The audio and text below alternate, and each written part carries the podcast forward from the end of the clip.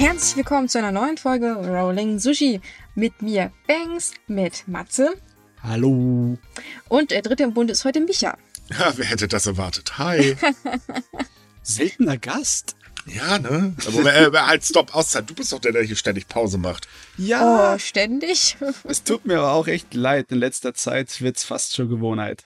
Ja. Ach, man muss ja auch mal, ne? Man kann ja nicht immer. Jetzt habe ich meine sozialen Pflichten mal erledigt. Jetzt kann ich den Rest vom Winter mich in meinem Kabuff hier verschanzen. Ja, du hast gar keine andere Wahl dank unserer lustigen Corona-Welle. ist auch so, ist auch so, ja. Und für alles andere, tja, hat man wahrscheinlich kein Geld. D das ist wahr.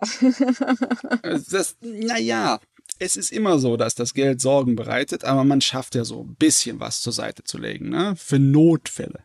Das habe ich mir Boah. auch gedacht, als ich gestern Kaffee gekauft habe. Das ist eindeutig ein Notfall. Oh ja, äh, Kaffee ist so ganz langsam auf dem Weg dazu, ein Luxusartikel zu werden. Ich meine, Genau Langsam? wie Schokolade. Meine Kaffeemarke ist fast drei Euro teurer geworden. mhm, Hm. ist nicht so schön. Tja, Ich meine, äh, bei dem restlichen Sachen der Unterhaltungsindustrie sieht's auch nicht so toll aus. Ja, dafür, die Sachen wären zwar nicht teuer, aber sind schlecht zu bekommen. PlayStation werde weniger verkauft zu Weihnachten, Nintendo Switch werde weniger verkauft, ne? Da bleibt eigentlich nur der Griff zum DVD-Player oder Blu-ray-Player, ne? mh, Netflix oder so? Oder das, das, das natürlich auch, ne? Mhm. Logischerweise. Geht auch. Schlimm wird's erst, wenn man Netflix durchgeschaut hat. Ich glaube, dann ist wirklich alles vorbei. Wenn man Netflix durchgeschaut hat, Completion ist da. Naja, ich meine, hey, woher weißt du, dass die Pandemie wirklich schlimm ist? Du hast alle Filme auf Netflix gesehen. Uh, eine schauerliche Vorstellung, wenn man sich bedenkt, was da für ein Schrott teilweise dabei ist. Ja, Vorsicht, Vorsicht. aber auf der anderen Ich habe Seite. ja gesagt, was dabei ist. Ich habe ja nicht gesagt, dass alles Schrott ist. also ich, ich, ich sag's mal so rum, lieber einen Schrottfilm auf Netflix gucken, als den Scheiß von Karneval noch weiter mitzuerleben und einen Schreikrampf zu kriegen. Mhm. Da ich ja ich bekanntlich mitten an der äh, hier äh, im Trubel sitze und ich habe mir jetzt schon am 11.11. gedacht, die Leute haben noch echt alle an, an der Waffel. Äh, nee, dann gucke ich lieber einen ganz schlechten Film auf Netflix. Ja, es gibt schlimmere Sachen. Echt, ey. Yep. Aber naja, hey, während bei uns die Zahlen nach oben schießen, gehen sie bei Japan, äh, in Japan runter. Denn tatsächlich hat Japan zum ersten Mal seit 15 Monaten keine Todesfälle durch Corona gemeldet. hey, hey, hey, das sind doch mal gute Nachrichten, würde ich sagen. Es ist fast schon beklemmend. Auf einmal fallen die Z äh, Zahlen zu Boden. Ne? Ja, und keiner versteht's in Japan, warum eigentlich, aber Ja, alle freuen sich drüber. Niemand kann sich wirklich dafür auf die Schulter klopfen. Die Regierung kann nicht so, so groß daherkommen und sagen, ja, guckt mal wir, das ist nur unseren guten Corona-Maßnahmen zu verdanken. Das können sie nicht wagen, die würden sich blamieren. Oh. Nee, das können sie tatsächlich nicht sagen. Es ist halt nur so, in Japan fallen sie. Wir hatten ja davor über eine ganz heftige Welle die ganze Zeit geschrieben, also vornehmlich ich, haha, ist ja mein Ressort. Und jetzt erlebe ich das Ganze auch noch hier live mit. Also irgendwas stimmt doch wirklich nicht. Ich weiß nicht. Karma ist manchmal wirklich eine ziemliche Bitch. Ja, es ist wirklich komisch, ne? Aber total. Aber Nur, ich finde, Japan begeht langsam auch so ein paar klitzekleine Fehler und äh, dazu gehört halt eben auch, dass sie jetzt gesagt haben, pass mal auf, Freunde, äh, wenn wir nochmal in den Ausnahmezustand müssen, und das werden sie tun, also sie bereiten sich ja schon auf eine sechste Welle vor, mh, dann lockern wir aber alle möglichen Maßnahmen, die wir währenddessen dann haben. Das bedeutet, bei Großveranstaltungen und so weiter dürfen trotzdem äh, Full House, solange, ähm, äh, wie wird das, äh, getestet oder äh, Geimpfte dahin gehen und das gleiche gilt auch für Restaurants und so weiter und so fort. Also genau genommen ist es so, kommt die nächste Welle, dann werden die wahrscheinlich den gleichen Spaß wie wir hier haben. Also man ja. setzt auf die 2G-Regel, ne? Ja, nur ein bisschen anders, weil 2G heißt ja eigentlich ähm, äh, geimpft, getestet, nee, Moment, geimpft, getestet, ge nee, das ist ja 3G. Ach, ich nehme es zurück, stimmt, 2G, sorry. Ah, was Ja, es ist echt, man kann ihnen wirklich nicht sagen, dass sie untätig sind. Sie ähm, geben eine Menge Informationen raus und machen eine Menge ja, Versprechen und Pläne für Maßnahmen, aber einige von denen lassen einen wirklich am Kopf kratzen. Also die, die Idee, dass man dann halt das alles entschärft, die ganzen Vorstellungen von einem Ausnahmezustand, das haben sich jetzt wieder geändert, ne? Das ist weniger Ausnahme als davor noch. Ja, Wobei quasi Ausnahmezustand ist eigentlich, ich weiß gar nicht, warum die den noch haben. Ich meine, was wird denn da überhaupt noch gemacht? naja, aktuell haben sie ihn ja nicht. Das äh, Problem ist halt eher, oder warum nennt man überhaupt Ausnahmezustand? Es gibt mittlerweile so viele Ausnahmen vom Ausnahmezustand, dass man nicht mehr vom Ausnahmezustand reden kann. Ja, ist wirklich wahr. Äh, andere Sachen sind dann allerdings ähm, zu befürworten, finde ich. Ne? Diese, no, dieses neue Bewertungssystem, das sich nicht so an den äh, Indiz, Indizzahlen, an den Infektionszahlen, sondern an der Belastung der Krankenhausbetten ähm, orientiert, das finde ich eigentlich gut, besonders weil es so eingerichtet ist, dass viel früher Maßnahmen ergriffen wird, als dann vorher bei den ähm, Systemen, wo einfach nur die Infektionen gezählt wurden. Ja, man muss ja auch ehrlich sagen, aktuell scheint es auch so, dass da jetzt gerade Politiker äh, an ihre Arbeit gegangen sind, die sich tatsächlich um den ganzen Spaß ein bisschen kümmern. Mhm. Ähm, da haben wir ja gerade das krasse Gegenbeispiel bei uns, wo die Zuständigkeit sich darauf beruft, Blödsinn zu labern, Schrägstrich FDP zu spielen oder gar nichts zu tun, Schrägstrich äh, Rot-Grün zu spielen. Ähm, ja. Ja, das ist nicht zu fassen, ne? Jetzt loben wir Japan über Deutschland bei Corona-Maßnahmen. Ich ja, meine, was ist das für eine Welt? Folgen hat sich das noch ganz anders angehört. Ja, aber echt, ey. Da sieht man mal, wie schnell sich das Blatt wenden kann, wenn mal kompetente Menschen an der Spitze sitzen. Weil wir haben ja, wie gesagt, ein neues Kabinett und neue Zuständige. Und die scheinen tatsächlich auch nachzudenken, bevor sie etwas entscheiden.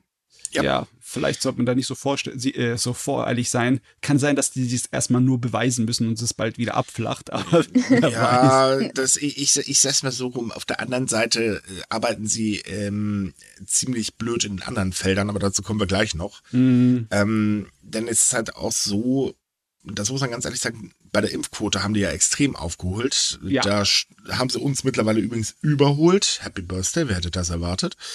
Ähm, und während bei uns halt noch immer die Querdenker fröhlich äh, durch die Gegend gehen, die Politiker Blödsinn labern und äh, die Experten einfach nur warnen wie die Bekloppten, ähm, läuft das in Japan ganz einfach, um jetzt noch den Rest der Leute zu überzeugen, dass man impfen, äh, sich impfen lassen sollte geht dann zum Beispiel in Kyoto ähm, oder eröffnet in Kyoto mal eben ein Impfzentrum im Internationalen Manga-Museum. Was so viel bedeutet wie, wer dort impfen geht, bezahlt keine Eintrittsgebühr und kann sich fröhlich mit 30.000 Manga-Titeln während der Wartezeit und auch danach äh, vergnügen.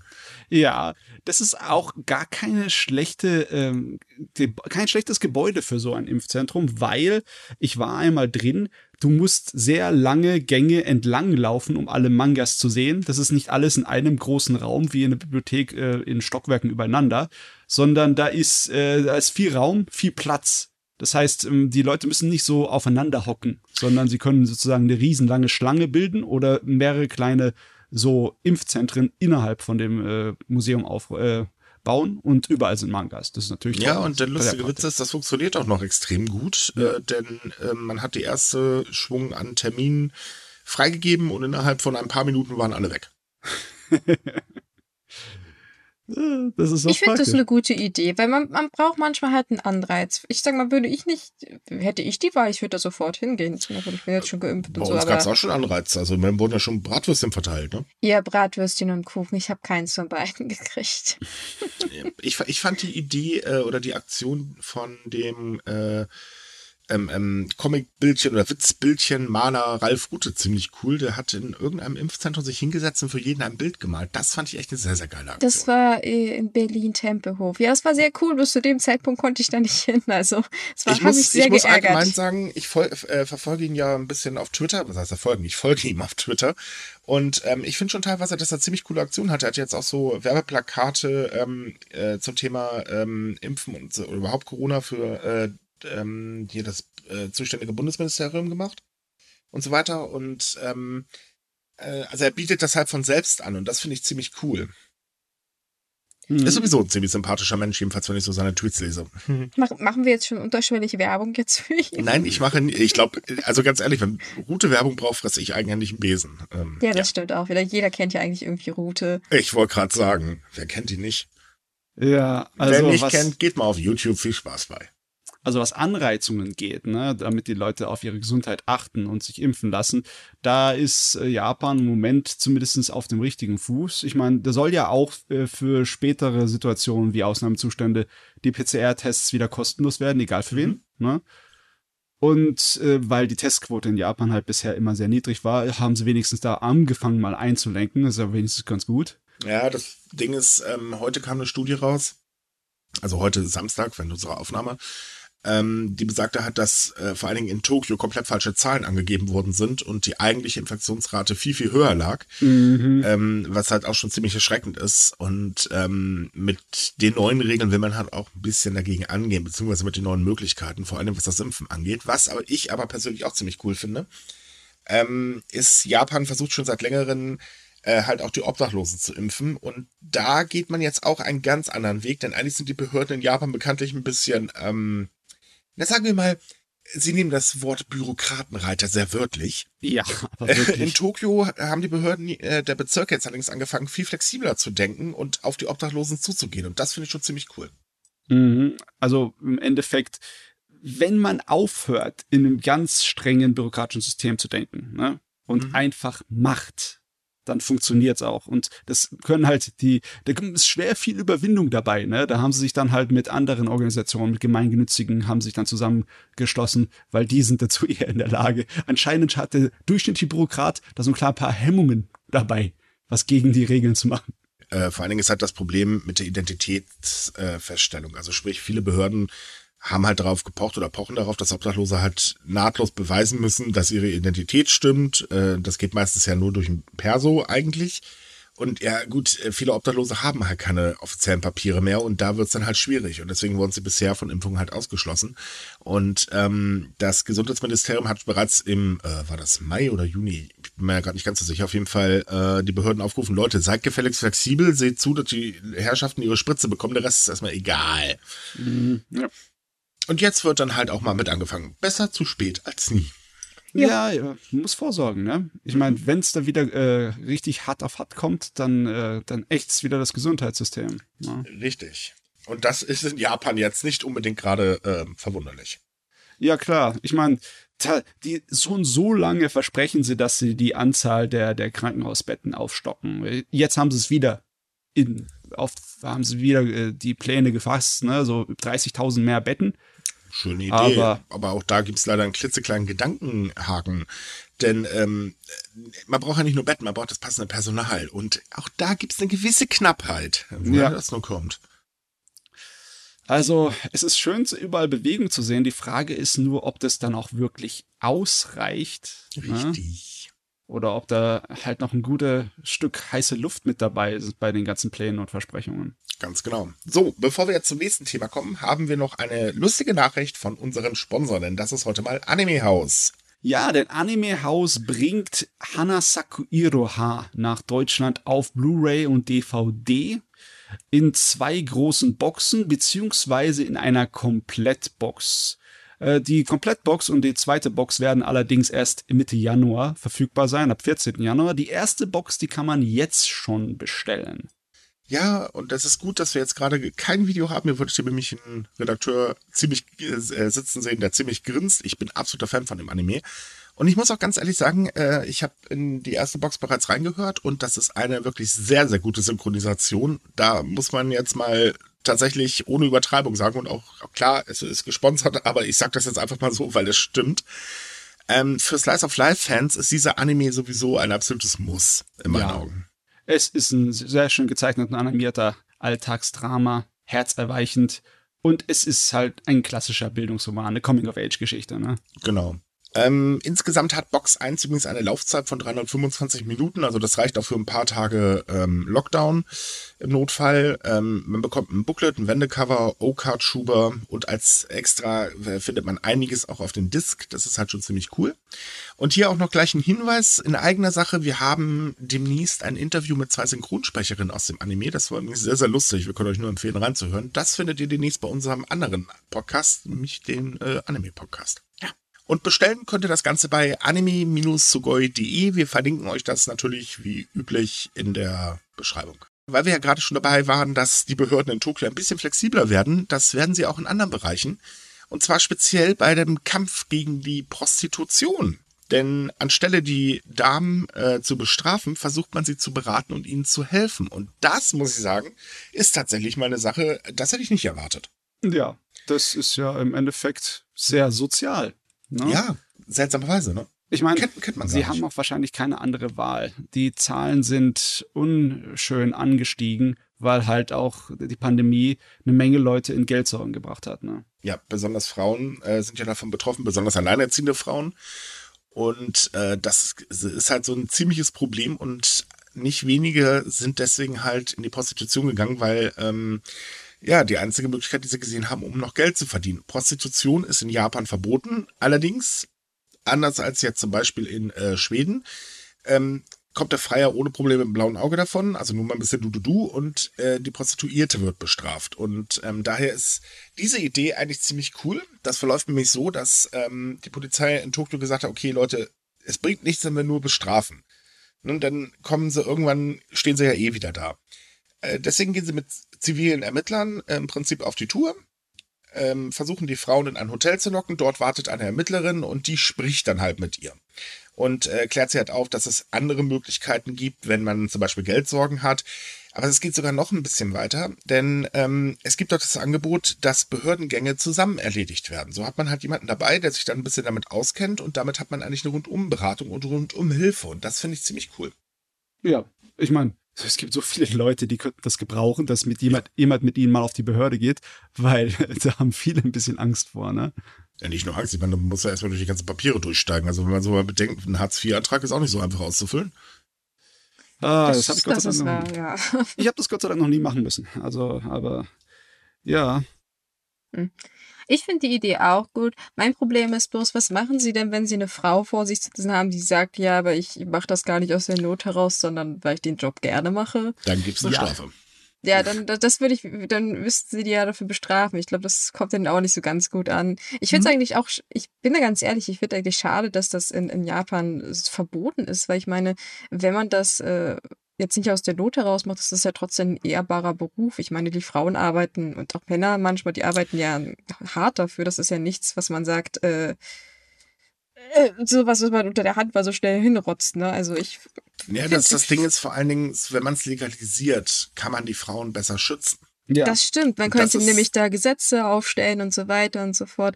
Aber Japan ist ja, wie wir alle wissen, etwas altmodisch in der Hinsicht. Das wird, glaube ich, sich so schnell nicht ändern. Ich ja, Japan ist in, in ja. solchen Dingen vor allen Dingen sehr seltsam. Auf der einen Seite findest du äh, Pornografie, wo du nur hinguckst äh, und so solche Sprenzchen. Auf der anderen Seite ist aber halt äh, viele Dinge verboten, wo wir uns hier fragen, was soll denn der Blödsinn eigentlich? Das ist schon ein bisschen seltsam da drüben. Ja, ich finde es auch komisch, dass die japanische Gesellschaft und Regierung möchte ja auf jeden Fall den Yakuza die Füße wegziehen. Ne? Die mhm. würden dafür sorgen, dass die aussterben. Das wäre denen recht. Aber wenn sie die Prostitution legalisieren würden, würde es noch schneller gehen, weil vieles ja. von der illegalen Prostitution und auch der Sorte, die absolut verwerflich ist, die wird dann von der Yakuza auch kontrolliert. Ne? Ja, und seien wir doch mal ehrlich. Gerade die Politiker, die am lautesten krähen und gegen Prostitution sind, sind die, die man am ehesten irgendwo bei einer Frau findet. Naja, oder auch, wie gesagt, Pornografie an sich ist ja in Japan eigentlich auch verboten. Mhm. Allerdings ist ja die Ausnahme, wenn das alles irgendwie zensiert ist, was ja total absurd ist, weil jeder weiß, was da passiert und da hilft auch so ein bisschen Pixelbrei nicht, das so viel zu verstecken. Das ist so ein kleines bisschen wie mit dem Glücksspiel, das eigentlich ja. auch nicht erlaubt ist, aber dann so, so, es gibt Schlupflöcher, ne? Ja, ja, mhm. Pachinko ist ja im Prinzip auch äh, zweite Hand Glücksspiel, wie ich immer sage. Mhm. Äh, ja. Du kriegst zwar kein Geld, aber dafür andere Dinge, die du dann halt zu Geld machen kannst. Ist auch Glücksspiel. Ach ja. Da, da, bin ich echt froh, dass man sowas passiert. Ich hoffe, das sind Anzeichen für die Zukunft, dass sowas mal öfters passieren kann. Ne? Da zweifle ich ein bisschen, aber ich hoffe sehr. Ja, es ist irgendwie so, äh, man ist mit einem verkorksten System konfrontiert, aber macht das Beste daraus. Ne? Das kenne kenn ich gar nicht von Japan, ist ja richtig gut. naja, wie war das? Erwarten wir das Beste und wir wissen, dass es kommt das Schlechteste. Ähm, eine andere Sache, man darf ja jetzt ab äh, seit, oder seit letzter Woche wieder als Student und als ähm, äh, Geschäftsreisende nach Japan einreisen. Das ist ja schon mal gerade für Studenten wahnsinnig toll. Äh, das Thema hatten wir erst ein paar Mal. Das ganze Problem ist nur, da trifft gerade die äh, Bürokratie volle Kanone, denn es gibt unglaublich heftige Hürden, um überhaupt einreisen zu können. Ähm, bei Geschäftsleuten bedeutet das, sie dürfen zwar nur noch drei Tage in Quarantäne oder müssen nur noch drei Tage in Quarantäne, nicht 14 Tage, aber sie müssen halt angeben, wohin es geht und so weiter. Und für die Unternehmen, die äh, diese Geschäftsreisen halt einladen, äh, ist es noch lustiger, denn die müssen erstmal ganzen Schwung an Dokumenten ausfüllen und zwar gehört dazu. Das eigentliche Antragsformular für die Einreise, die schriftliche Zusicherung des Reisenden, dass man sich an die Regeln der Regierung hält, eine Auflistung der Orte, an denen man sich die Tage nach der Quarantäne aufhalten wird, eine Kopie des Reisepasses, eine Kopie des Impfpasses und wenn eine Person mitreist, den ganzen Schmadernatz übrigens nochmal. Oh je. Ich, ich glaube, ich bleib doch lieber zu Hause. Ja, das ist lustig. Für Studierende ist es auch ganz, ganz witzig. Denn, ähm, also Studierende müssen weiterhin 14 Tage in Quarantäne. Ähm, und nur wer vollständig geimpft ist, darf sich überhaupt um eine Einreise bemühen. So, jetzt aber das Problem. Allerdings gilt das nur, wenn man zwischen Januar und Februar, äh, Quatsch, Januar und März 2020 eine Aufenthaltsgenehmigung für Japan bekommen hat. Wer diese später bekommen hat, darf sich erst ab Dezember bewerben. Wer sie noch später bekommen hat, naja, halt noch später. Die Termine werden noch bekannt gegeben, ab wann man sich bewerben darf. Ähm, dazu gibt es ein ellenlanges Dokument an Voraussetzungen, die man erfüllen muss. Und jetzt der ganz große Witz, dieses Dokument existiert nur auf Japanisch. Wir ja. haben es übrigens alles in dem passenden Artikel dazu mal verlinkt. Da findet ihr übrigens auch alle Dokumente für Geschäftsreisende, äh, die man halt ausfüllen muss und so weiter. Äh, ja, ganz großer Spaß. Das ist ein echt großes Aber nach mhm. dem schönen Satz hier, dass Studenten wieder rein dürfen, aber dann kommt ein riesen Rattenschwanz. Ja, es dürfte also auch noch eine ganze Weile dauern, bis irgendjemand wieder einreist. Ich meine, äh, die Bürokratie beim Einreisen nach Japan war nie besonders angenehm. Ne? Äh, auch schon vor zehn Jahren musstest du dann im Flugzeug noch Sachen ausfüllen, was du alles dabei hast und wie viel Bargeld und etc. Und wenn du ankommst, logischerweise werden äh, Fingerabdrücke abgenommen und dein Foto, äh, Gesicht wird fotografiert und etc. Viel mehr. Also es ist schon ein äh, bisschen anders als in anderen Industrieländern, wo man hinreisen kann. Und Jupp. natürlich Europa ist gar nicht vergleichbar dazu. Aber ja, das ist natürlich jetzt, äh, da drücken sie jetzt voll aufs Gaspedal und das ist, ja. Ja, wobei, ich glaube, Deutschland, da ist es sowieso erstmal uninteressant. Wir dürfen jetzt eigentlich erstmal darauf warten. Ich tippe mal drauf, in den nächsten Tagen irgendwann gibt es eh ein Einreiseverbot für äh, Menschen aus Deutschland. Ich Oder mein, wahrscheinlich aus Europa, irgendwie so in dem Dreh jedenfalls. Generell dürfen doch Leute nicht einreisen, bei denen die Zahlen rapide steigen. Also mhm, sind wir genau. da doch automatisch schon dabei, oder? Ja, und da wir ja gerade bekanntlich die äh, anführen, ne? Ich meine, hey, wir sind Corona, yay. äh, ich glaube, für uns ist das erstmal ausgeschlossen. Ähm, ja. Da ist es auch nur ein ganz kleiner Lichtblick, äh, dass zwar Touristen immer noch draußen bleiben müssen, aber tatsächlich äh, die Regierung jetzt wirklich ziemlich gut prüft oder ziemlich genau prüft, wie man das denn mit Touristen eigentlich handeln kann. Wir reden hier wohlgemerkt von Gruppenreisen, äh, die sind leichter zu kontrollieren. Aber ähm, da werden gerade Maßnahmen erarbeitet. Aber ich befürchte, das wird für uns erstmal eine ganze Zeit lang nicht zutreffen. Nee, ich meine, Studierende, die haben einen größeren Drang und einen größeren Willen, nach Japan einzureisen, weil sie es halt machen wollen und möglicherweise später auch als Arbeit. Ja, vielleicht auch als, müssen. Ja, als ein Dingen. Tourist. Ne? Und wenn du einen Tourist dann mit so Bürokratie konfrontierst, dann sagt er, dann reise ich woanders hin. Ne? naja, das dauert noch. Das, äh, ja. Naja, ja. wie wundert's, ne? Dass das noch alles ein bisschen dauert. Ich meine, Japan hat das ja auch jetzt dann genug rausgezögert. Die, das, das mit den Studierenden, das, äh, da bettelt man ja schon seit Monaten, wenn nicht schon seit äh, einem Jahr knapp, dass da was geändert wird. Also, hm. Hm. hm. Ich weiß ja nicht. hm. Ich meine, bei anderen Sachen ist Japan gar nicht so langsam, ne? wenn es dann um die Reisesubventionsangelegenheit im eigenen Land geht. Dann auf einmal wird da relativ schnell vorangegangen. Die wollen sie schon im Februar wieder aufnehmen. Aber ja, okay. so jetzt schnell kommt ist das, das auch wieder nicht. Aber, jetzt ja. kommt das Aber. Das Aber, wieder, wieder das so ein Aber. Aber ist so nämlich, falls es bis dahin Medikamente gibt, die man einnehmen kann, um einen schweren Verlauf einer Infektion mit dem Coronavirus zu verhindern. Hm, das hört sich so komisch an. Ist es, ist es äh, Vakzin nicht ein Medikament, das man einnehmen kann, um einen schweren Verlauf zu verhindern? Nein. Das ist ein, äh, ähm, also im Prinzip ein Schutz, aber es geht darum, um halt eben ähm, so Medikament ähnlich wie, weiß ich nicht, Aspirin oder so ein Krams. Okay, ähm, aber jetzt äh, korrigiert mich, wenn ich falsch lege. Ist nicht sowas schon äh, sozusagen in Grundsätzen fertig? Ja, mm. und Japan hat sich auch Millionchen von äh, Packungen schon gesichert. Ja, also es, es gibt halt so einen Medikamentencocktail, an dem gerade so ein bisschen rumexperimentiert wird. Im Prinzip ist der to fertig, aber wir wissen ja, Japan hat so einen ziemlich langen Zulassungsprozess, was Medikamente angeht und da wird das jetzt wahrscheinlich noch gerade so am Rumdaddeln sein. Mhm. Richtig. Okay. Aber trotzdem ähm, ist es auch so, dass die Reisesubventionen allgemein drastisch überarbeitet werden. Ähm, bedeutet, ursprünglich wurden ja 20.000 Yen, also 153 Euro pro Person und Nacht von der Regierung bezahlt oder subventioniert. Ja. Äh, das wird sich jetzt ändern. Ähm, das äh, geht weiter runter und zwar auf 13.000 Yen. Das sind 99 und ein paar zerquetschte Euro pro Person und pro Nacht. Außerdem wird noch geprüft, ob die Golden Week mit eingeschlossen wird, um halt eben ne, so einmal richtig den ganzen Reiseschmadderlatz äh, durchzuziehen. Und danach möchte man diese Kampagne schließen und im Prinzip sich nur noch auf regional betriebene Kampagnen ähm, äh, ähm, konzentrieren. Was für die Reise eine gute Idee ist, weil dann reist man halt einen Monat dahin, einen Monat dahin und kriegt, warum nicht, spart man ordentlich Geld. Ähm, außerdem äh, sollen die Rabattsätze für Beherbergungsbetriebe von 35 auf 30 Prozent gesenkt werden. Ähm, das soll dazu führen, dass mehr Menschen hoffentlich in Hotels und Gasthöfen übernachten, denn die alten Tarife, da war das Problem, die waren halt einfach so hoch, dass es man eigentlich mehr so Richtung Luxushotel gegangen ist, was äh, irgendwie ein bisschen am Sinn des Ganzen vorbeigeschossen ist. Ja, ich meine, 150 Euro pro Übernachtung an Zuschuss ist schon ein gutes Stück, ne? Richtig. Da, da kannst du dir einiges leisten, ne? Mhm. Selbst in Japan, wo es nicht so billig ist, kannst du trotzdem damit gut zurechtkommen. Ganz ja, genau. das ist ordentlich, ja. Und der nächste Punkt ist, es sollen spezielle Gutscheine ausgegeben werden, und zwar nur unter der Woche, um die Leute dazu zu bewegen, dass sie nicht alle am Wochenende reisen. Das, wäre hilfreich, ne? Äh, Ich kann mich noch erinnern, dass die zum ersten Mal da los war, die Travel-Kampagne, dann war das regelrechte Staus, oder? Dann Ja. Ganz genau. Ja. Ähm, insgesamt stehen ungefähr noch äh, 1,3 Billionen Yen, das sind so ungefähr 10 Milliarden Euro, ungenutzt für die Kampagne bereit. Die wurde, insgesamt wurden jetzt 2,7 Billionen Yen festgelegt. Hm, okay. Ähm, es kommt aber auch noch dazu, dass so Sachen wie der Impfstatus muss halt verifiziert werden, also solche Sperenzien. Also ganz so einfach wird's halt nicht werden. Hm, Nee. Nee.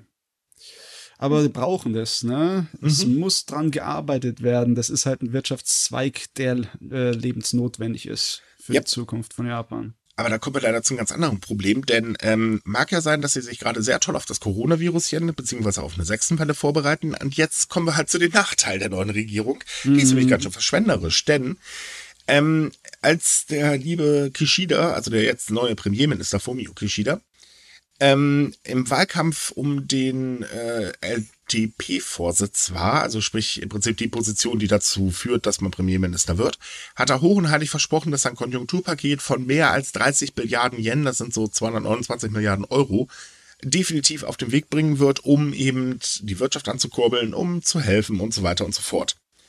Äh, Problem eins: Japan ist extrem verschuldet, hat die höchste Pro-Kopf-Verschuldung aller Länder weltweit.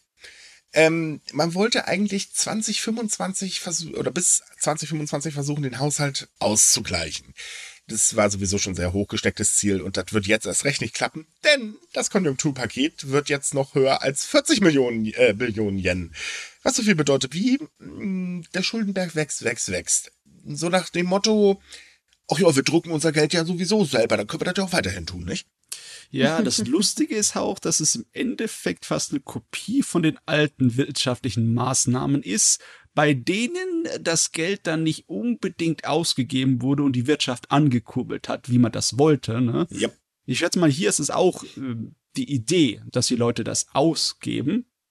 Aber Ja, es, es umfasst ja mehr. Also ein Teil davon äh, ist das, was du gerade ansprichst, dass ähm, äh, Jugendliche sollen, also alle unter 18 Jahren sollen 100.000 Yen von der Regierung bekommen, aber nur, wenn das Jahreseinkommen eines Haushaltes nicht 9,8 Millionen Yen übersteigt. Ähm, allerdings, um eben auszugrenzen, dass die Leute wieder sparen, wie jetzt bei dem ersten, äh, bei dieser ersten äh, Bargeldauszahlung an die Bürger, das war letztes Jahr, Mhm. ähm, es soll ja gezielt den Konsum anschieben. Und dafür sagt man halt, okay, auf der einen Seite gibt es ein bisschen Geld und der Rest kommt ein Gutschein. Ach so, okay, also Hälfte bar und Hälfte Genau. Gutschein. Damit halt eben nicht alles wieder gespart wird. Nur alleine diese Unterstützung wird ungefähr 2 Billionen Yen, also 15 Milliarden Euro kosten. Das ist schon äh, ordentlich. Ja, okay. Und dann haben sie ja natürlich auch 100.000 Yen noch für die andere, also für die Leute über 18 geplant. Ne? Das nee, nee, nee, nee, nee, nee. ist nee, es nee. nicht in der Zukunft auch noch geplant? Nein, nicht so. Das ist das Problem. Okay. Dabei geht es darum, dass ähm, sozial schwache Familien, die halt von der Pandemie getroffen sind, eine gewisse Unterstützung erhalten sollen. Wie genau das ablaufen soll, steht allerdings noch nicht fest, aber 100.000 Yen für alle gibt es definitiv erstmal nicht mehr. Das war damals sowieso nichts anderes als ein Wahlkampfgeschenk, das muss man mal ganz ehrlich sagen. Hat nicht geklappt, weil äh, ne, wir wissen ja, was äh, Shinzo Abe gemacht hat, als es zu hart wurde. Da war er nämlich weg. Ähm, und dann durfte halt sein Kollege übernehmen. Das war, glaube ich, auch keine so gute Idee. Nee, geplant ist aber noch mehr. Und zwar sollen Lohnerhöhungen für KinderbetreuerInnen, Erzieherinnen und Krankenpflegerinnen äh, mh, na, äh, auf den Weg gebracht werden. Die sind ebenfalls in dem Paket mit drin. Wird auch schon ganz schön Batzen kosten. Und dann sollte es noch Steuervergünstigungen für Unternehmen geben, die ihre Gehälter in Japan, äh, Quatsch, die ihre Gehälter für Angestellte anheben. Und es soll Subventionsmöglichkeiten für Besitzer der sogenannten Mine Number Card geben, um das System im Land zu fördern, denn bekanntlich ist der Mine Number extrem unbeliebt. Was war das nochmal, die My Number Card? Ja, Kurzerklärung. Mine Number ist, kann man vergleichen mit unserer sogenannten Steuernummer. Bei uns bekommt ja jeder eine Steuernummer zugewiesen und so Mhm. ähnlich ist das mit der My Number auch. Und in Japan soll diese My Number einmal natürlich der Identifizierung dienen, insbesondere für die digitale, ähm, für digitale Behördengänge und so solche Sperenzien. Und soll das Leben halt allgemein leichter machen. Problem ist nur, das Ganze ist natürlich, muss logischerweise Daten in einer Datenbank gespeichert werden, die bei der Regierung liegt. Und viele Menschen sagen halt, also da haben wir aber ein bisschen Bedenken mit dem Datenschutz, nicht? Mhm. Verständlicherweise. Hm. Aber jetzt sollen sie halt eben eine Möglichkeit eines Kredites bekommen. So, wer halt eben diese Nummer hat ähm, und äh, sogar ein sehr günstiger Kredit und äh, da könnten tatsächlich mehr Menschen zuschlagen. Hm. Geld hat schon den einen oder anderen überzeugt.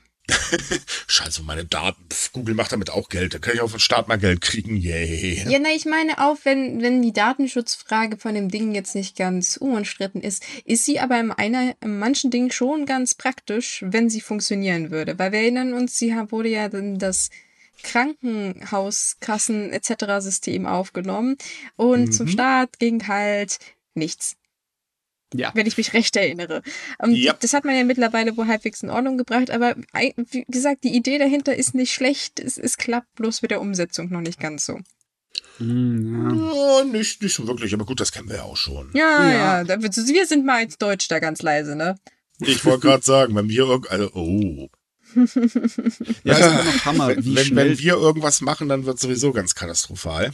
ja. Ich sag nur, ne, Luca-App und so weiter. Oder die Kosten für die Kofpass-App haben sich jetzt auch schon mal eben verdoppelt. oh Ah, Gott. Mann. das war Ich mein- Äh, Aber ich glaube, das äh, hat gar keine so schlechten Chancen. Weil überlegt euch mal, selbst wenn jemanden in Aussicht gestellt wird, dass er bei einer Dings, bei irgendeiner Ziehung was gewinnen könnte, da sind die Leute so schnell dabei, ihre persönlichen Daten wegzugeben, das äh, wird in Japan nicht besonders anders sein. Ich wollte gerade sagen, hinzu kommt Datenschutz und Japan. Das sind so zwei Sachen, die passen Ja. nicht wirklich zusammen. Also, das ist teilweise so lächerlich. Wir erinnern uns noch ganz liebevoll an 7Pay. Ne? Das Ding Oh. kam auf den Markt, eine Stunde später war es gehackt. Auch hoffentlich, hoffentlich hören wir nicht so eine Geschichte bald wieder. Das war echt schlimm. Hm, Aber eigentlich, Spaß muss sein. eigentlich viel schlimmer war, dass die meisten so gesagt haben, ja, wir, wir, wir haben damit eigentlich gerechnet. Es war, dass niemand wirklich damit überrascht war. Das war eigentlich das Traurige an der Sache. Mhm. Ganz genau.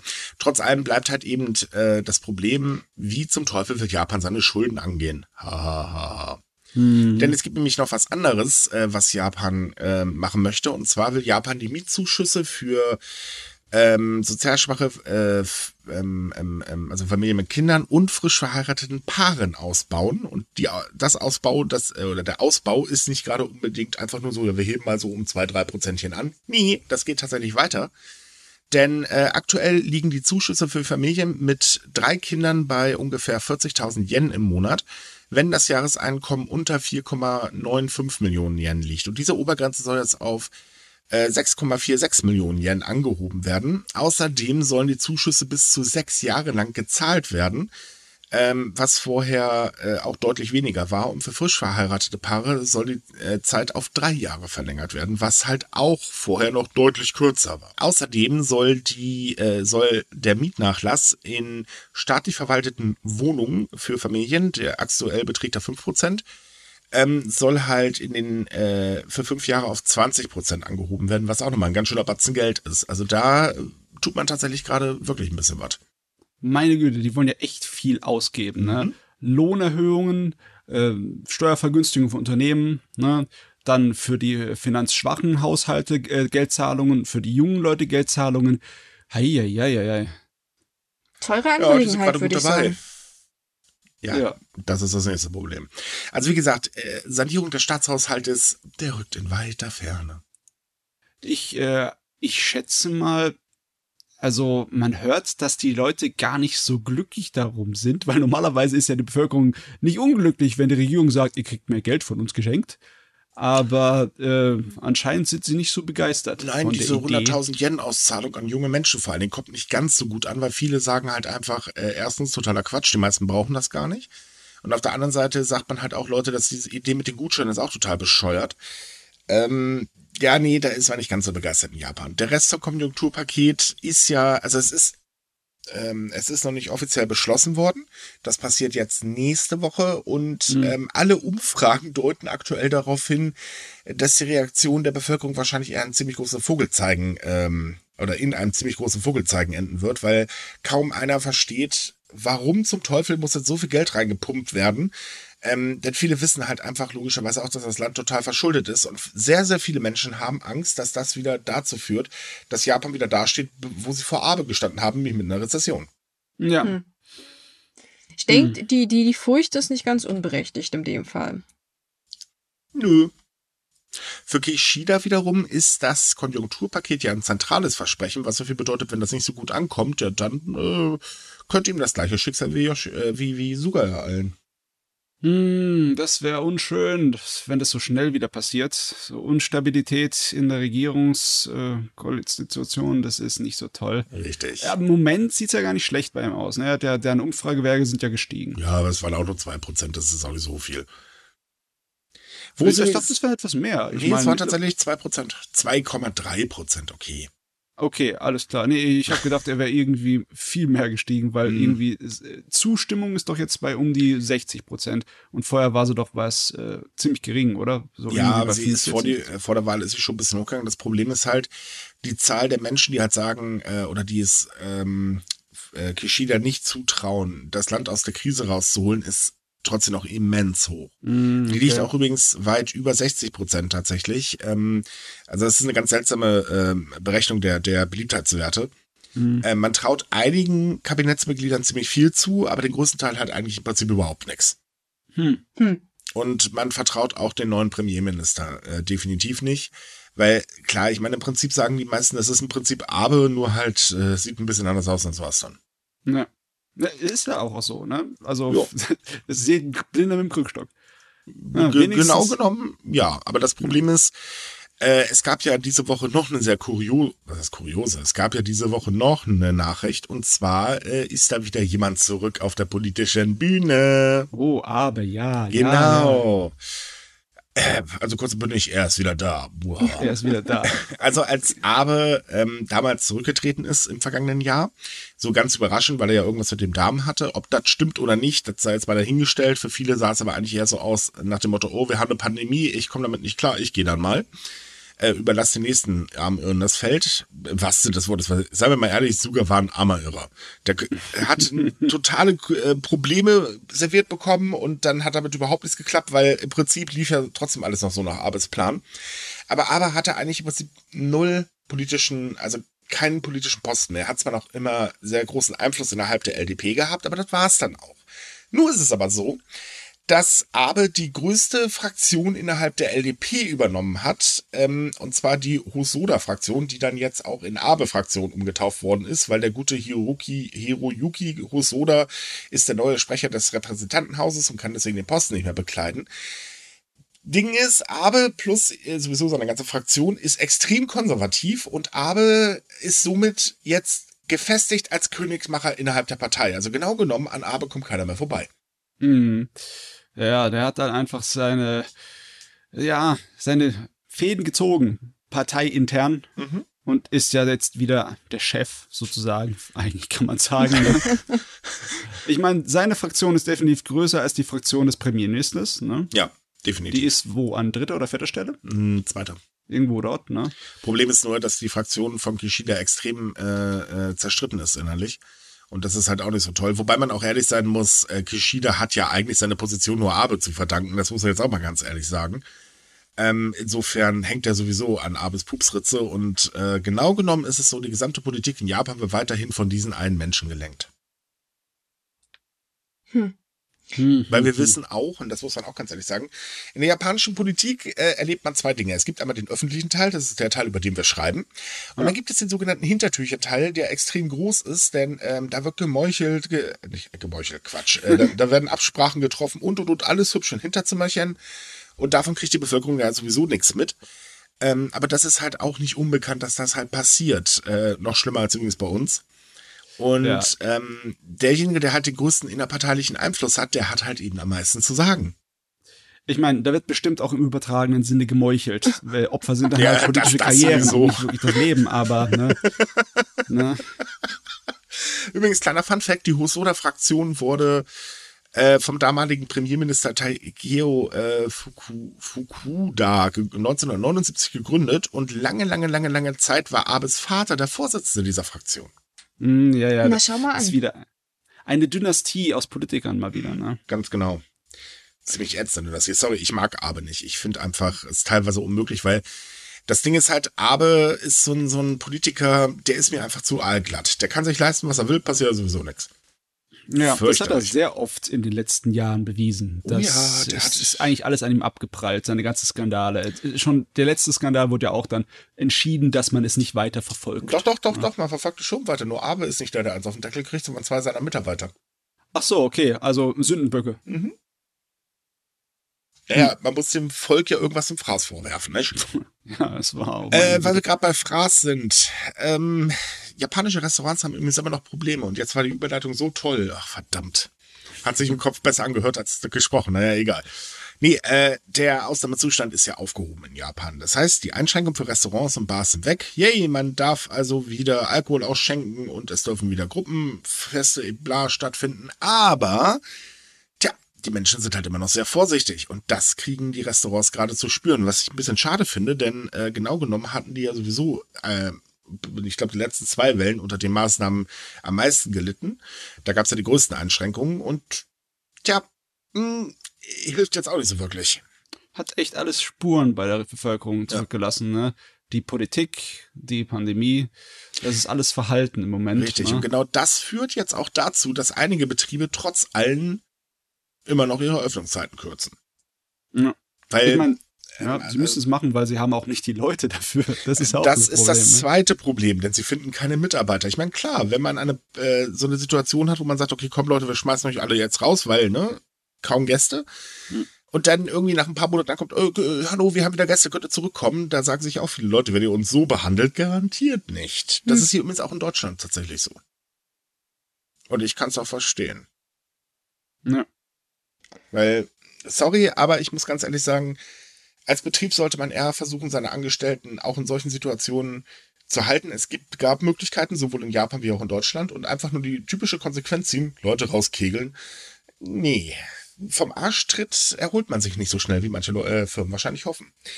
Ähm, das Ding ist halt, es äh, wird noch damit gerechnet, dass sehr, sehr viele Restaurants, gerade die kleinen, natürlich dann auch sich verabschieden vom Markt, weil sie das halt länger nicht mehr durch oder nicht lange durchhalten können. Was verständlich ist.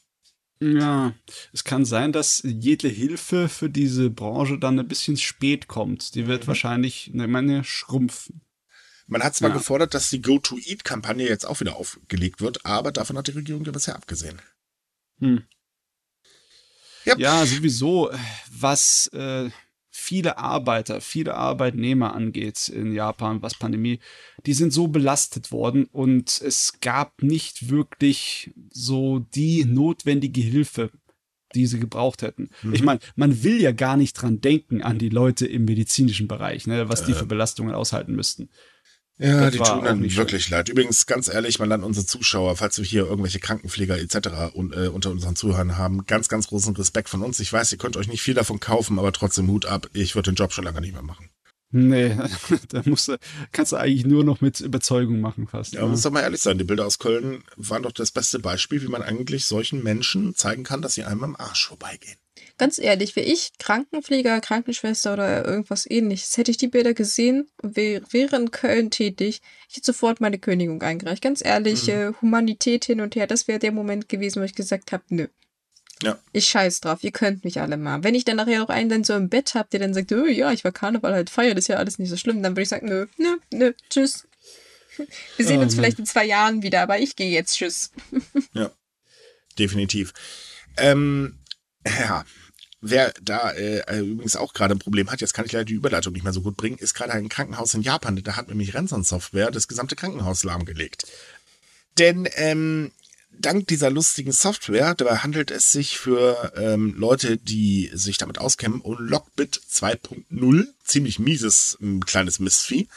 Ähm, das hat man eben ganz kurz die Daten von rund 85.000 Patienten gesperrt, äh, was dazu führt, es können keine Rechnungen mehr gestellt werden, aber auch Behandlungen können nicht so richtig durchgeführt werden. Seltsamerweise gibt es allerdings hm, keine einzige Anzeige von diesen Trojanern, dass man gerne Geld haben möchte, sondern es gab bisher nur, dass alle Drucker auf einmal angefangen haben, so lange zu drucken, bis sie kein Papier mehr hatten und immer mit der englischen Nachricht, ihr System ist infiziert. Tja, das war's bisher. Äh, teurer Spaß. Ne? Mhm. Und äh, ziemlich blöd auch ist die IT-Infrastruktur dieses Krankenhauses, denn äh, die Backup-Server sind im gleichen System und damit auch betroffen. Scheiße. Was man übrigens aus ähm, Schutzgründen gemacht hat, denn äh, sollte es zu einer Naturkatastrophe kommen, wollte man die Backup-Server in Sicherheit wissen. Ja. Ja. Man sieht ja, wie es funktioniert hat. Ja, so ungefähr gar nicht. Deswegen rennen auch gerade im Prinzip alle Angestellten des Krankenhauses fröhlich zu den noch vorhandenen Patienten und äh, fragen sie erstmal, äh, also fragen erstmal die Daten ab und fragen sie auch über die bisherige Behandlungsmöglichkeit, äh, ähm, Quatsch, über die bisherige Behandlung aus, denn äh, ja, man hat ja keine Daten mehr und äh, mhm. das ist ein bisschen unpraktisch, was eben die Arbeitsbelastung extrem gesteigert hat. Dazu kommt, man nimmt keine neuen Patienten mehr stationär auf. Äh, mit Ausnahme äh, von ähm, Schwangeren, denn das Problem ist, dieses städtische Krankenhaus ist in dieser Region das einzige, das eine Entbindungsstation hat. Ist noch schöner. Nein, wunderbar. Mhm. Das macht's ja noch, noch spaßiger. Richtig. Wann denn wieder alles vernünftig läuft, das ist äh, jetzt aktuell noch nicht mal äh, absehbar. Man hat jetzt eine Spezialfirma beauftragt, aber tja, wir wissen, verschlüsselte Daten sind nicht so einfach zu knacken. Das, das, das ist echt schwer. Das ist ja. ein rechnerisches Albtraum, ist das. Es ist unglaublich seltsam, dass da nichts kam. War das ja. ein Versehen oder gibt es Das weiß keiner. Man hat überhaupt keine Ahnung, wie das gut, äh, äh, das Ding überhaupt ins System gelangt ist. Also ich meine, klar, meistens ist es logischerweise irgendein unachtsamer Benutzer so, oh, ich habe einen USB-Stick gefunden, lass mal gucken, was für coole Filme drauf sind. ähm, nee, also es weiß einfach keiner, wie das überhaupt passiert ist. Ähm, aber dass es halt keine, äh, also keine Geldforderung gibt, ist wirklich sehr, sehr seltsam, weil normalerweise ist das eigentlich so das Standardverhalten, äh, ne? äh, Daten verschlüsseln, also Seite mit Bitcoin-Adresse anzeigen, Bitcoin zahlen lassen und dann gibt es halt eben Entschlüsselungskey. Ähm, ist übrigens mittlerweile so, dass die äh, Attacken mit so einer Art von Software weltweit zunehmen. Jetzt übrigens hat es gerade bei uns Mediamarkt erwischt. Ähm, und viele Unternehmen sind da äh, darauf eingegangen und zahlen wirklich Millionenbeiträge, um wieder an ihre Daten zu kommen. Deswegen gibt es in Amerika jetzt nämlich auch ein Gesetz, das diese Zahlung verbietet. Das ist natürlich krass. Ich meine, meistens ist es so bei größeren Firmen, dass diese Millionenbeträge vorzuziehen sind. Da, wenn der Betrieb eine Woche lang ausfällt, verlierst du viel mehr Geld, ne?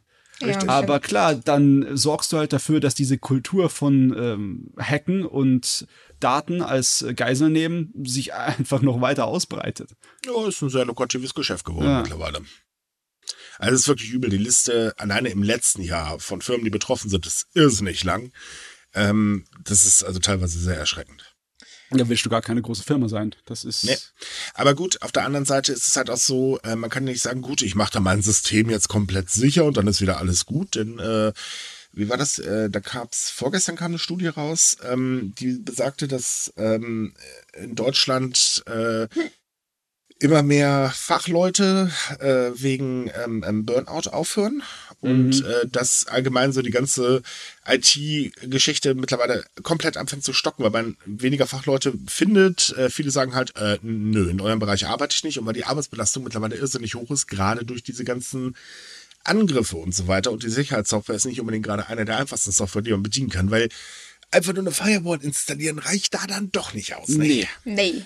Besonders, das hat ja noch andere Dimensionen. Ne? Da gibt es Mhm. das schöne Wort Social Engineering, was eine schöne Bezeichnung ist dafür, dass man einfach nicht versucht, irgendwie mit großer Hacker-Technologie da anzugreifen, sondern halt hier ne, irgendjemanden besticht, dass er doch mal da, wenn er in ein Geschäft da reingeht, irgendein äh, Angestellter, dass er dann nochmal den USB-Stick da reinsteckt, kurz. Ne? Ich meine, Ja, zum Beispiel.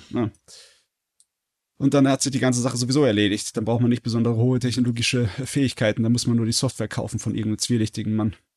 Äh, Das Ist stimmt halt- auch wieder, ja. Es ist halt ein, eine schwierige Situation zurzeit. Wie du gerade gesagt hast, die Angriffe haben zugenommen. Es gibt ja auch Beispiele für Leute, die nicht gezahlt haben, zum Beispiel Capcom. Und da hat das halt natürlich sich dann gezeigt, dass die Leute das auch ernst meinen, weil die haben sämtliche Daten tatsächlich dann online veröffentlicht. mhm. Ja. Das ist nicht nur Capcom passiert. Mhm. Da gibt's auch noch eine ganz andere Liste. Also es, es ist schon wirklich heftig, was da gerade aktuell so stattfindet, äh, abläuft im äh, Hintergrund. Das kriegen wir Otto Normalverbraucher meistens logischerweise nicht mit. Aber es ist also wirklich schon ganz, ganz übel. So, was haben wir denn noch so Schönes? Ach ja, genau. Kommen wir doch nochmal zum Thema Umweltschutz. Ah. Wir hatten ja letzte Woche die bekanntlich die Umweltschutzlüge Japans. Yay, yay. Ja. Ähm, aber trotzdem gibt es auf der anderen Seite eine positive Entwicklung, denn die Anzahl der Geothermiekraftwerke in Japan hat sich mittlerweile vervierfacht, was eigentlich ganz ordentlich ist. Also seit der Katastrophe in Fukushima vervierfacht. Äh, trotzdem ist die Leistung eher niedlich, denn die machen nur 0,3 Prozent der gesamten Stromerzeugung des Landes aus, weil die Anlagen sehr klein sind. Aber die werden mittlerweile größer. Und das ist schon ziemlich cool. Ja, ich meine, der Anstieg ist schon mal nett, ne? Von weniger als 0,1% auf 0,3 ist schon mal nicht übel, ne? Eine Vervierfachung. Und Japan äh, eignet sich doch dafür, ne? Es wird ja mit Richtig. äh, Wärme, mit Erdwärme gearbeitet und als äh, so, so so ein Land, ne, mit Vulkanen und an äh, einer Stelle auf der Welt, wo aktiv ist, ne? Da kann das, da funktioniert das ganz gut. Ja, wobei viele haben auch ein bisschen Bedenken, einfach ein Loch reinzubohren oder Wasser reinzuschütten und hoffen, dass Dampf rauskommt. Ja. Kann ich auch irgendwo nachvollziehen. Um das, also, äh, vorgemerkt, das war jetzt eine sehr, sehr eine einfache Erklärung. Ich kann nicht sagen, dass das wirklich so ist. Ich habe von den Dingern eh kaum Ahnung. Ja. Ähm, aber trotz allem, äh, wie gesagt, die Kraftwerke werden halt größer. Ähm, 2019 hat ein Kraftwerk in der Tohoku-Region ähm, äh, ihren- seinen Betrieb aufgenommen mit einer Leistung von 46.000 kW. Und äh, damit ist es das erste Großkraftwerk des Landes mit einer Leistung von ähm, ähm, ähm, ähm, ähm, ähm, über 10.000 kW seit 23 Jahren und äh, bis, 32, äh, bis 2030 sollen in der Präfektur Iwake, Miyake, Akita weitere Kraftwerke entstehen, die mindestens 15.000 Kilowatt äh, produzieren sollen. Und so werden dann die gesamten Stromerzeuger in der Region aus ähm, äh, liegt dann ungefähr bei 325.000 Kilowatt, was äh, ähm, äh, die Stromerzeugung eines kleinen Kernreaktors entspricht. Und das ist schon ziemlich cool, weil wir wissen ja, Japan sollte eigentlich dringend weg von der Kohle, worauf sie leider keine Lust haben. Und auch Kernenergie ist nicht unbedingt gerade das Beste, wie man ja aus eigener Erfahrung da drüben weiß. Oh ja, im Moment ist sowieso das ganze Thema, äh, da kriegt man Kopfschmerzen, dass es da nur leere Versprechungen im Moment gibt. Oder beziehungsweise Pläne, die sich ganz gut anhören, aber Ja, die, die, die COP26 war ja wirklich der größte Lacher der Welt. ja. Aber komm, brechen wir das mal ganze komplett runter. Wir Ja. sehen es gerade an Corona, wir sehen es beim Klimawandel. Mit der Mhm. Politik, die wir weltweit haben, mein Gott, die Menschheit ist am Arsch. Also tut mir leid, aber was anderes kann man dazu ja nicht mehr sagen. sie fährt auf jeden Fall auf eine Wand zu. Ne? Irgendwann muss Ja. man die Bremse finden. Ja, man könnte wirklich meinen, dass viele Politiker denken, wir haben irgendwo noch einen zweiten Planeten rumhopsen. Also ich, ich meine, kann sein, dass ich es nicht mitbekommen habe oder so, aber mir ist nicht bekannt, dass sie eine zweite Erde irgendwo gefunden haben. Und äh, so wie das bei ähm, Per Anhalter durch die Galaxie ist, dass man einfach eine neue baut, ist, glaube ich, auch noch nicht möglich. Leider Gottes. Korrigiert mich, wenn ich mich irre. Ja. Äh, dann muss man doch zum Merkur auswandern, ne? Ja. oh ja, ich glaube, wer auch auswandern möchte, sind sehr, sehr viele Schüler. Denn das Problem mit Cybermobbing wird immer größer.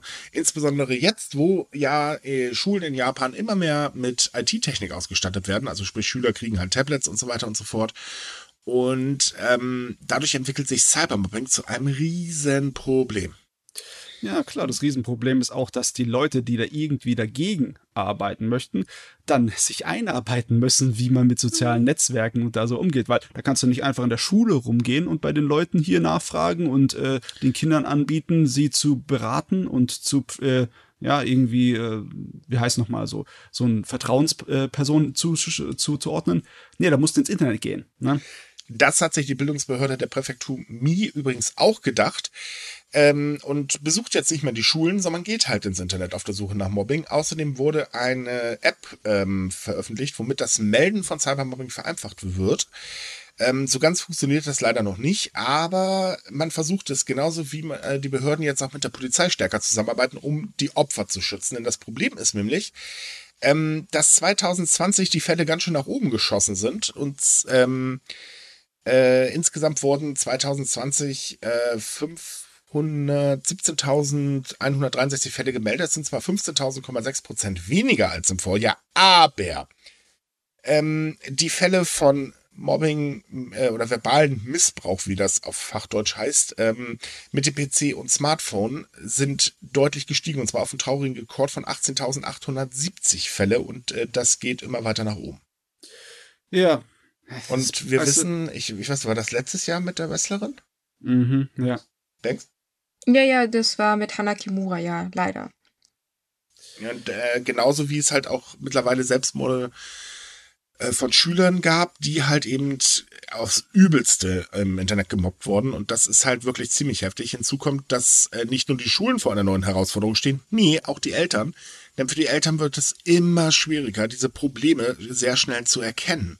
Ja, klar man, äh, viele Leute sind halt auch nicht so genau bewandert mit den, äh, ja, mit den Kreisen, wo die mhm. jungen Leute dann sich bewegen, da.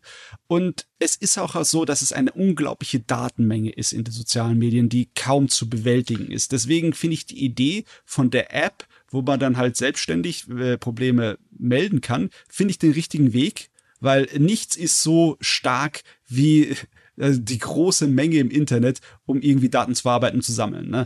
Ich meine, äh, stellst du irgendeine Frage, irgendein Experte wird sich finden, der das genau erklären kann. Ne? Ja, ich muss allerdings auch ganz ehrlich sagen, man sollte halt solche Plattformen wie Facebook langsam mal in die Pflicht nehmen, denn wir wissen, dass Facebook äh, sehr lasche Kontrollen hat, äh, auch wenn sie das Gegenteil behaupten. Ja. Und ähm, gut, jetzt in der EU gehen wir ja noch ein Stück weiter. Man will ja jetzt hier, um Kindesmissbrauch ähm, äh, äh, zu bekämpfen, die ähm, sogenannten Messenger-Kommunikation überwachen. Halte ich persönlich für einen falschen Weg, weil das wird nicht sehr viel bringen. Mhm. Aber ähm, man sollte zumindest mal Facebook wirklich in die Schranken weisen, denn Facebook gibt gerade bei der Jugend extrem viel vor und ist wirklich zu lasch im Umgang. Das haben wir diese, diese Leaks von der einen Mitarbeiterin gezeigt, dass ja. Facebook das ja teilweise teilweise sogar fördert, was wirklich heftig ist.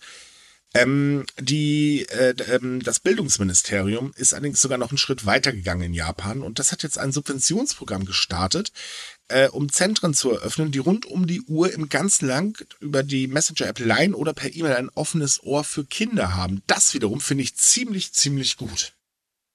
Ja, das ist wahrscheinlich auch einfacher, als dann irgendeine Bezugsperson in der Schule anzusprechen mit seinen mhm. Problemen äh, über einen Chatraum das zu machen. Das äh, ist bestimmt auch also einfacher bei der Überwindung, ne? Ja. Ja, es ist, es hört sich immer so an, oder für, für uns Erwachsene immer so logisch an, ja, komm, dann red doch einfach mit einem Erwachsenen und so weiter. Aber meistens ist es so, man weiß dann ganz genau, okay, Leute, was wollt ihr dagegen tun? Ihr habt doch eh keine Ahnung von Technik, dann kommen nur irgendwelche hohlen Phrasen aller, wenn du dich nicht mobben lässt, dann werden die schon irgendwann aufhören, was ungefähr der dämlichste Spruch schlechthin ist. Mhm. Ähm, und da sind Beratungsstellen definitiv die bessere Anlaufstelle. Ähm, muss man ganz ehrlich sagen. Klar, irgendwann müssen die Eltern involviert werden, aber auch die Eltern müssen halt beraten werden, wie sie denn damit überhaupt umzugehen haben. Weil, wie gesagt, Phrasendreschen bringt da überhaupt nichts. Und wenn man keine Ahnung von der Materie hat, dann bringt das sogar noch weniger. Ja. Ich bin froh, dass in Japan da sich Bewegung in dem Thema äh, abbildet, ne? weil ja. es ist höchste Eisenbahn. Also ne? jetzt mal so als kleines Beispiel. In Tokio ähm, hat, äh, wurde eine Webseite gestartet, äh, schon vor geraumer Zeit. Da wurden auch schon sehr, sehr, sehr, sehr viele Beschwerden eingereicht äh, oder Hilfsgesuche von Schülern. Und da sind dann halt solche Beschwerden aufgekommen. Man wurde gemobbt, weil man zum Beispiel einen Freund nicht antwortete, weil man gerade ein Videospiel gespielt hat. Das muss man sich mal vorstellen. Was ist das denn für ein Blödsinn? Weil, ganz ehrlich, wenn ich keinen Bock habe, mich bei jemandem zu melden, selbst wenn man mir tausendmal über einen Messenger schreibt, dann tue ich das halt einfach nicht. Und wenn man dann halt das Ganze runterrechnet, wirklich auf Jugendliche, dass dann selbst dann Mobbing entstehen kann, das ist schon wirklich heftig. Das ist Und wirklich da- erschreckend. Ja, und das Ding ist, ich verstehe es nicht, ergo, wie soll ich denn dabei bei helfen? Ja. Boah. Ich hätte ein Problem damit. Ich bin Ja. sowieso so einer, der nicht oft genug aufs Handy guckt, ne? Ja, ich Wenn, mich da, wenn mir da irgendjemand die Freundschaft kündigt, weil ich nicht innerhalb von einer halben Stunde geantwortet hätte, boah, das wäre schon schlimm genug. Und wir haben schon einige die Freundschaft deswegen gekündigt, weil ich eben manchmal gar nicht antworte, weil ich es einfach überhaupt nicht mitkriege. Ich hab zwar auch irgendwo WhatsApp, aber pff, du, da gucke ich alle paar Monate mal rein, wenn es hochkommt. Oh, Es oh. ist halt tatsächlich so ein Generationsding. Ich meine, meine Generation, also ich bin es gewöhnt, dass meine Freunde nicht sofort zurückschreiben, manchmal vielleicht auch gar nicht antworten und dann, dann sehe ich halt nur, dass sie es gelesen haben. Was ja auch manchmal vollkommen ausreicht, wenn es nur Fragen oder so sind äh, oder Hinweise.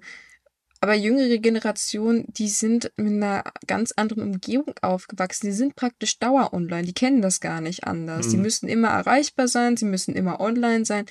Und äh, ich wüsste da jetzt auch nicht sofort, wie ich darauf reagieren würde, wenn ein Kind zu mir kommt und das erzählt. Oder auch so Fälle wie, dass man nicht genug Klicks, weil sie nicht auf seine TikTok-Videos kriegst oder solche Sachen. Das, das, das sind so Sachen, die sind für uns, denke ich, alle sehr skurril, aber für Kinder sind das ernsthafte Probleme. Und ich Ja. denke, dass da so ein Dienst schon äh, ganz praktisch und auch nützlich ist, weil das sind halt Leute, die verstehen, wie man damit umgeht. Ja, Jo. definitiv. Ähm, übrigens, liebe Leute, wenn ihr hier in Deutschland ein Problem in dieser Richtung habt, ihr könnt euch jederzeit an die Telefonseelsorge wenden. Wir schreiben euch die Daten dazu natürlich auch wieder äh, in die Podcast-Beschreibung. Allgemein immer eine sehr, sehr gute Anlaufstelle, um zumindest erstmal über ein Problem reden zu können, wenn ihr halt euch nicht an äh, eure Eltern oder was weiß ich wem äh, wenden können, äh, kann. Macht es, es schadet nicht, sich Hilfe zu suchen. Es ist auch nicht schlimm, sich Hilfe zu suchen. Ich kenne das, äh, ja, man sagt dann öfters, oh, ich will ja nicht schwach sein, etc., bla bla.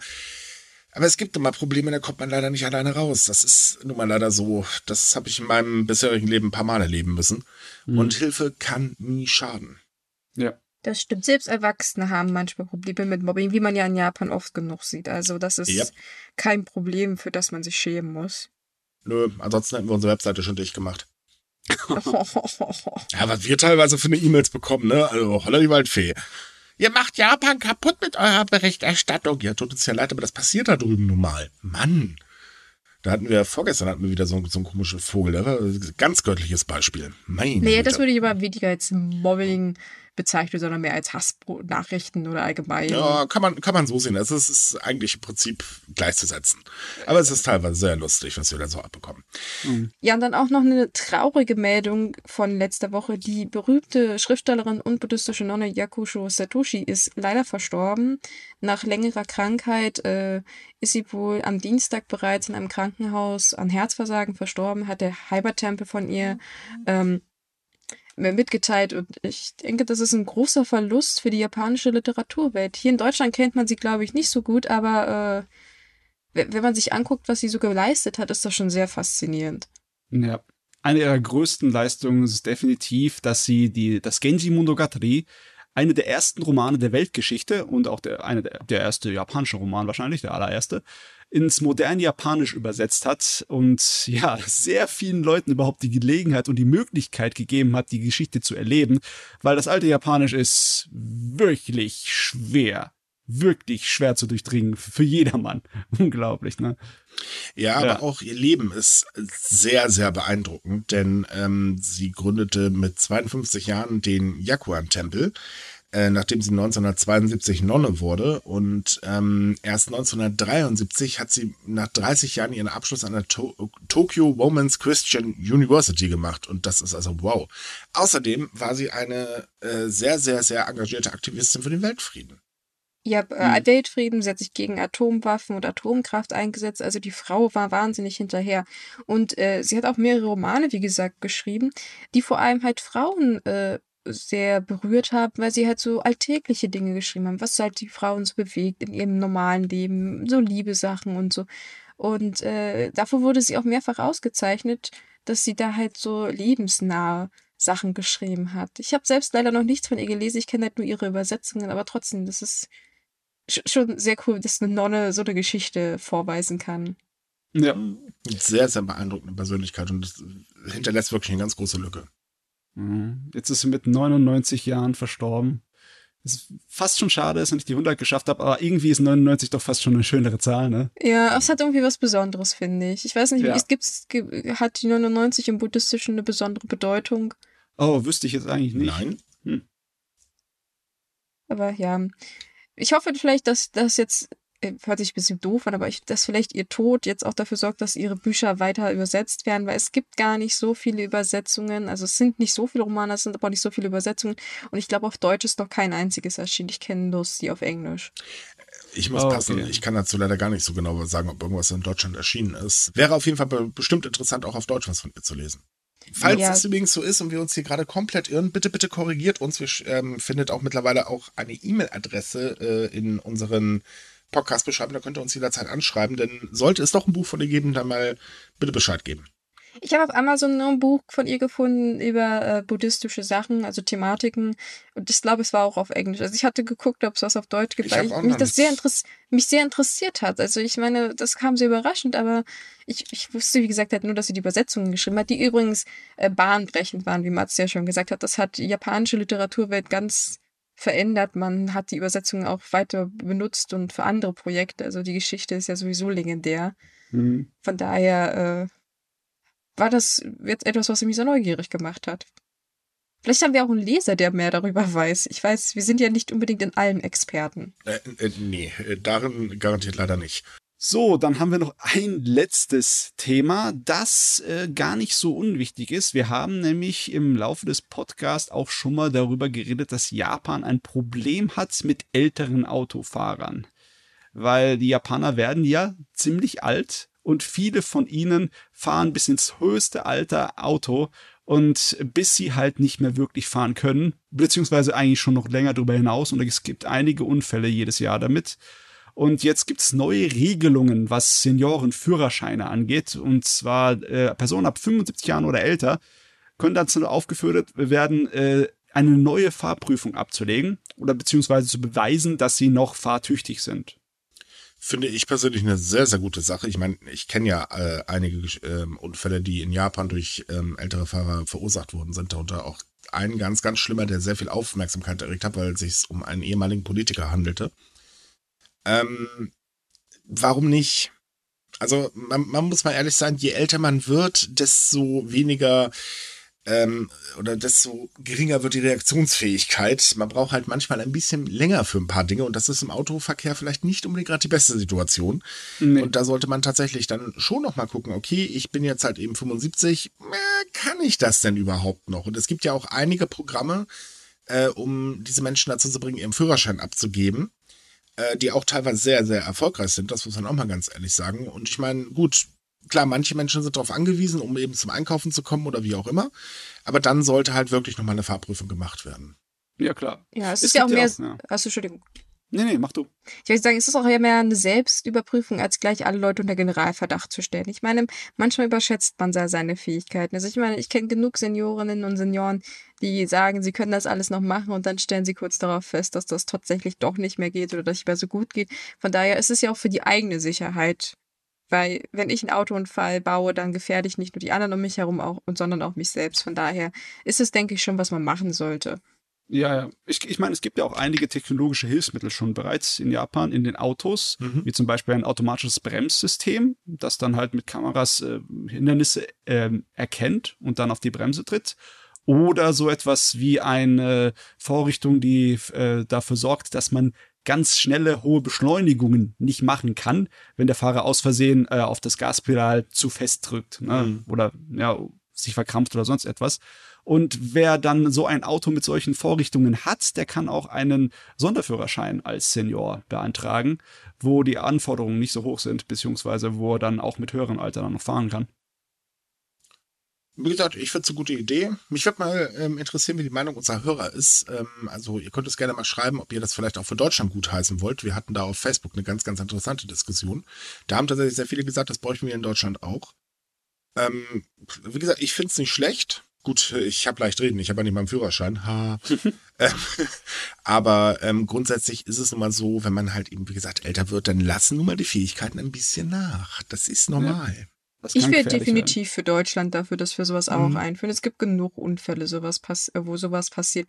Und da fühlen sich die Menschen auch schuldig, weil es ist ja nichts, was sie mit Absicht tun. Wie gesagt, man kann Nee. ja sein, dass man schnell Gas und Bremse vergisst oder äh, zu doll draufdrückt oder auch einen Krampf kriegt oder einen Herzanfall. Ist alles schon passiert und äh, Ja. Sowas kann Mhm. man halt verhindern. Ganz Ja. genau. So, liebe Leute, damit sind wir dann durch für heute. Wir hoffen, es hat euch mal wieder ein bisschen Spaß gemacht. Wir fanden es toll, wir mussten nicht so viel über Corona reden. Yay! Und auch mal weniger Politik, wir sind so gut. Ähm, Ah. ja, wie immer wünschen wir euch eine schöne Woche. Bleibt gesund, haltet euch jetzt wieder ein bisschen zurück. Ihr wisst, unsere äh, Infektionszahlen steigen. Deswegen, wer nicht geimpft ist, geht bitte impfen Und wer nicht, bleibt schön zu Hause und guckt sich Anime an oder spielt was Schönes. oder schaut Ja. Netflix zu Ende. Äh, liked uns, wo man uns immer liken kann. Da würden wir uns wahnsinnig drüber freuen. Für Fragen, Anregungen findet ihr, wie gesagt, die E-Mail-Adresse, mit der ihr uns anschreiben könnt, in der Podcast-Beschreibung, also auch bei Spotify und Co. Und ansonsten kommt auf sumikai.com. Da könnt ihr jeden Tag ganz viele tolle News lesen. Und wenn ihr euch mit anderen Japan-Fans unterhalten wollt, da haben wir eine tolle Facebook-Gruppe für. Da könnt ihr, äh, seid ihr auch herzlich willkommen. Ist immer ganz lustig da und macht eigentlich Spaß. Dann bis zum nächsten Mal. Tschüss! Ciao. Tschüss.